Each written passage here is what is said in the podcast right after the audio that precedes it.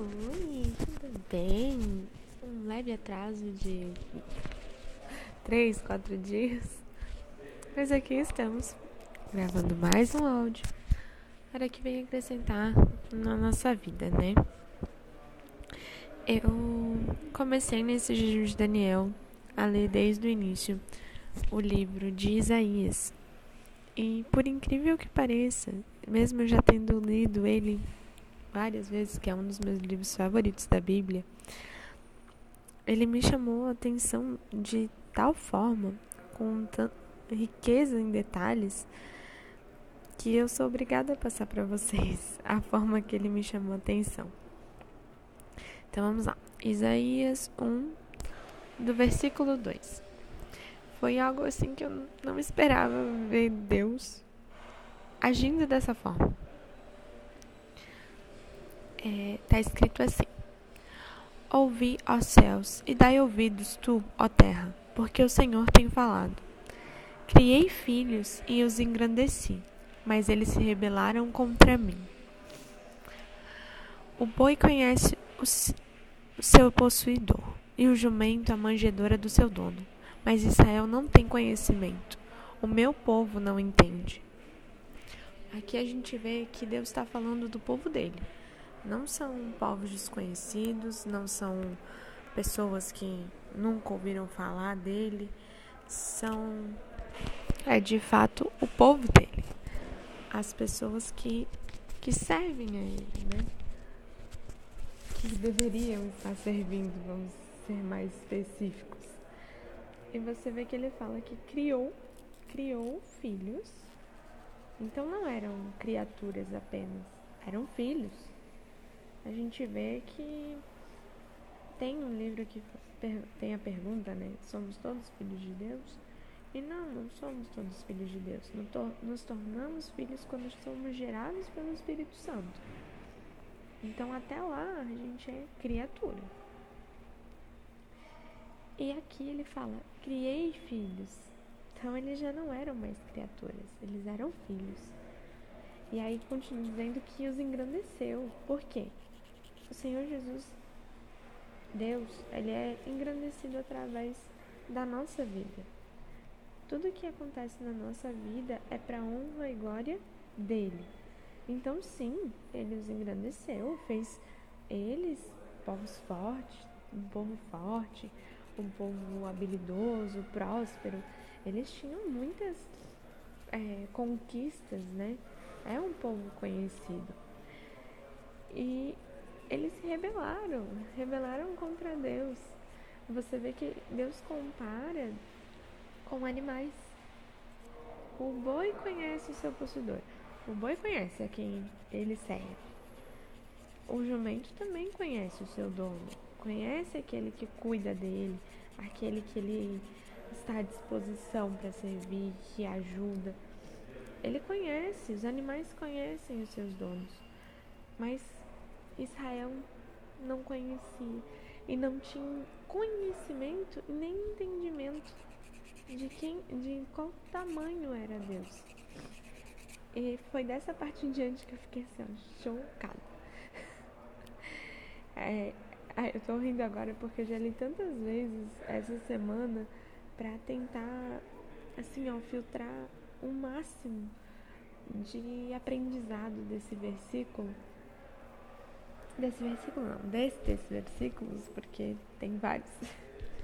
Aí diz assim: Ai, nação pecadora, povo carregado da iniquidade, descendência de malfeitores, filhos corruptores, deixaram ao Senhor, blasfemaram o Santo de Israel e voltaram para trás.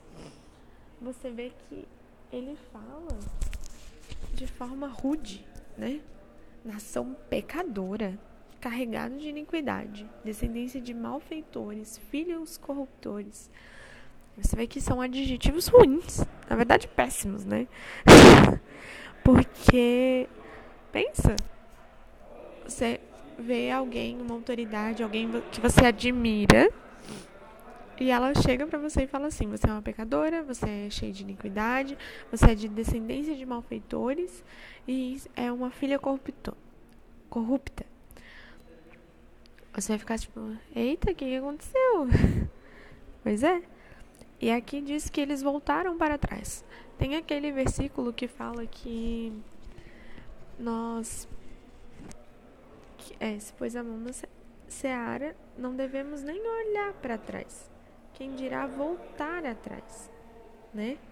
Então a gente vê aqui quão louco estava esse povo, né?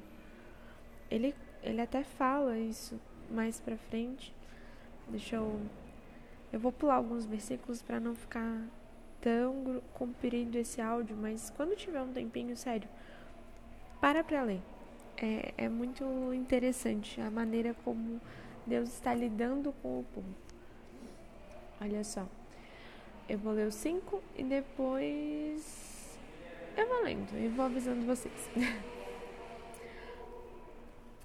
Porque sereis ainda castigados se vos mais rebelarem. Tipo, não tem necessidade mais de castigo. Você já, já não tem condições. Toda a cabeça está enferma e todo o coração está fraco. Você vê que são dois pontos de entrada, né? A cabeça está enferma. Chamou de, o povo de louco, entre aspas. E o coração fraco. Então quer dizer que eles estavam dando vazão para a carne, vazão para o coração.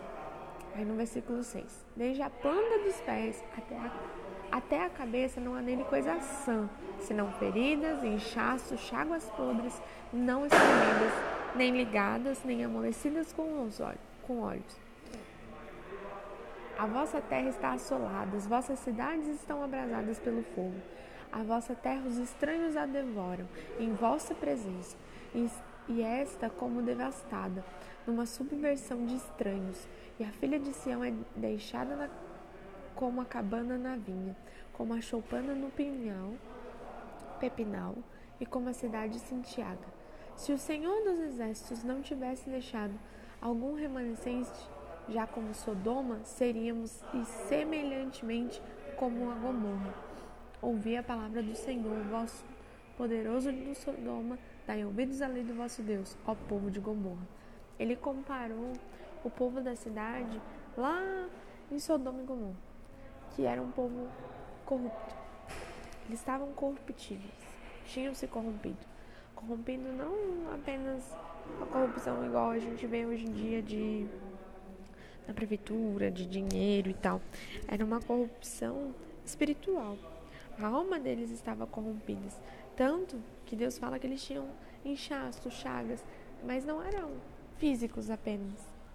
Que realmente o povo estava em uma cidade isolada. Quando decidiram se afastar de Deus, Deus tirou a proteção dele. Então a cidade já estava isolada, eles estavam sendo perseguidos, os outros povos estavam conseguindo chegar até eles, invadir a cidade. Eles estavam feridos, mas o interior deles estava ainda pior do que isso, estava muito mais caos. E aí, lá no versículo 11, ele fala assim: De que me serve a multidão de vossos sacrifícios, diz o Senhor. Já estou farto dos holocaustos de cadeiro e da gordura dos animais cevados. Nem me agrado de sangue de bezerros, nem de cordeiros, nem de bodes. Quando vi, vides para comparecer perante a mim, quem requiriu isso de vossas mãos? Que viestes a pisar em meus átrios. Não continueis a fazer ofertas vãs. O incenso para mim é abominação, e as luas novas, e os sábados, e a convocação das assembleias. Não posso suportar tal iniquidade, nem mesmo a reunião solene. As vossas luas novas e as vossas solenidades, a minha alma as odeia.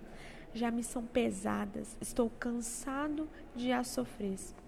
Por isso, quando estendei as vossas mãos e escondo de vós os meus olhos, e ainda multipliqueis as vossas orações, não as ouvirei, porque as vossas mãos estão cheias de sangue. Lavai-vos, purificai-vos, tira a maldade de vossos atos diante de ti, dos meus olhos. Cessai de fazer o mal, aprendei a fazer bem. Procurai o que é justo, ajudai o oprimido, fazei a justiça ao órfão, tratai da causa das viúvas. Você vê que Deus estava tão. Qual a palavra que eu posso usar?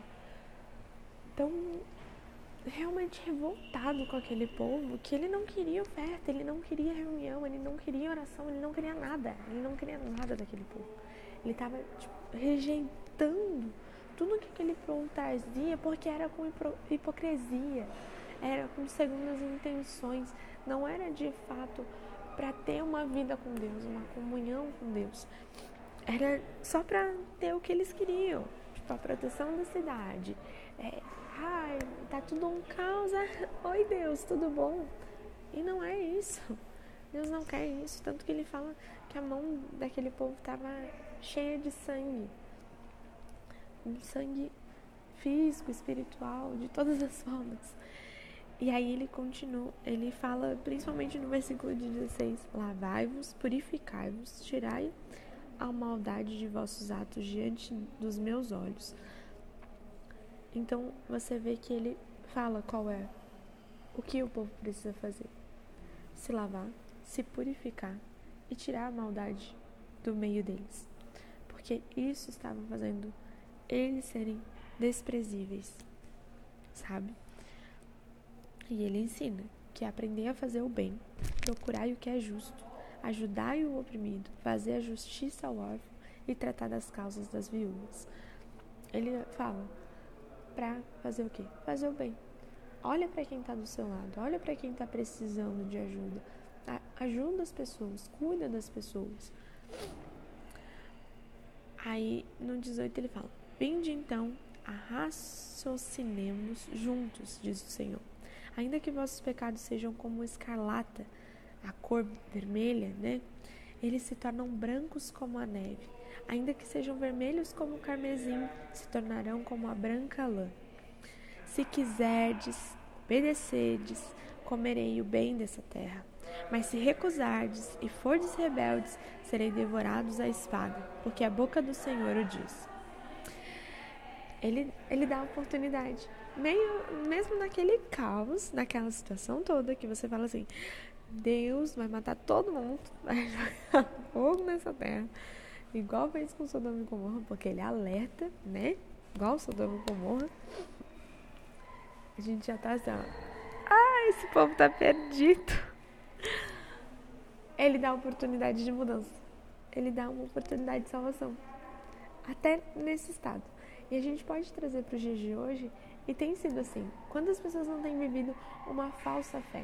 Uma fé iníqua, falsa, que só tem segundas intenções, é, mesmo estando dentro da igreja, uma pessoa corrupta, é uma pessoa com iniquidade, carregada de maldade. A gente encontra isso na igreja.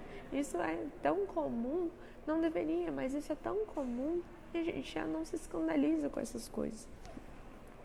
E mesmo assim, Deus está dando oportunidade. Só que Ele diz que se a pessoa não quiser, se ela não quiser fazer isso, o que vai acontecer não é, ah, ela vai sair da igreja. Não, ela vai sofrer as consequências do que ela está plantando. Ela vai ter a consequência principalmente na eternidade da alma dela, que é muito pior. Porque, de verdade, o que tem acontecido aqui na Terra, que todo mundo tem sofrido, o que tem acontecido aqui na Terra, nem se compara. Então, se a gente for focar, se a gente for pensar nessas coisas, a gente vai se perder. Aí aqui ele diz assim: Como se fez prostituta a cidade fiel, ela estava cheia de retidão, a justiça habitava nela, mas agora homicidas. A prata tornou-se escória, o teu vinho se misturou com a água. Os teus príncipes são rebeldes e companheiros de ladrões. Cada um deles ama as peitas e anda atrás das recompensas. Não fazem justiça ao órfão e nem chegam perante a causa das viúvas. Portanto, diz o Senhor dos Exércitos: Ah, tornarei satisfação, tomarei satisfações dos meus adversários, envigar-me-ei dos meus inimigos, e voltarei contra ti a minha mão, e purificarei internamente inteiramente a tua escória, e tirarei-te toda a impureza. E te restituirei os teus juízes, como forem dantes, e os teus conselheiros como antigamente. Então te chamarão de cidade justa, cidade fiel. Sião, Sião será remida com juízo, e os que voltaram para ela com justiça. Mas os transgressores e pecadores estarão juntamente destruídos, e os que deixarem o Senhor serão consumidos. Eu vou parar por aqui, senão a gente vai ficar até amanhã. Você vê que por mais que Deus deu a oportunidade, ele disse que ia fazer a justiça, ele disse que ia tirar, que ia limpar. E a gente tem visto isso muito palpável na obra é, ultimamente, de pessoas saindo, pessoas sendo tiradas. E às vezes a gente acha que é uma injustiça, porque a gente não conhece o interior da pessoa. Então por isso que a gente tem que estar realmente olhando para Jesus, olhando para o que ele ensinou, para os caminhos dele, para a obra dele, e não para posição, para título, para pastor, para esposa, para bispo, obreiro, obreiro, enfim, para ninguém. Porque as pessoas são falhas, cheias de erros, cheias de pecado, e por mais que elas pareçam ser perfeitas, nós não conhecemos o interior nem as situações da vida dela. Então a gente tem que estar tá olhando por nós. Nesse sentido, temos que ser egoístas. Temos que olhar para a nossa alma, pensar na salvação da nossa alma, porque o julgamento vai vir. E cabe a nós sermos justos ou injustos para esse julgamento. Então, como eu já me excedi bastante, que Deus abençoe. e na próxima eu prometo que eu vou ser mais rápida. Tchau, tchau.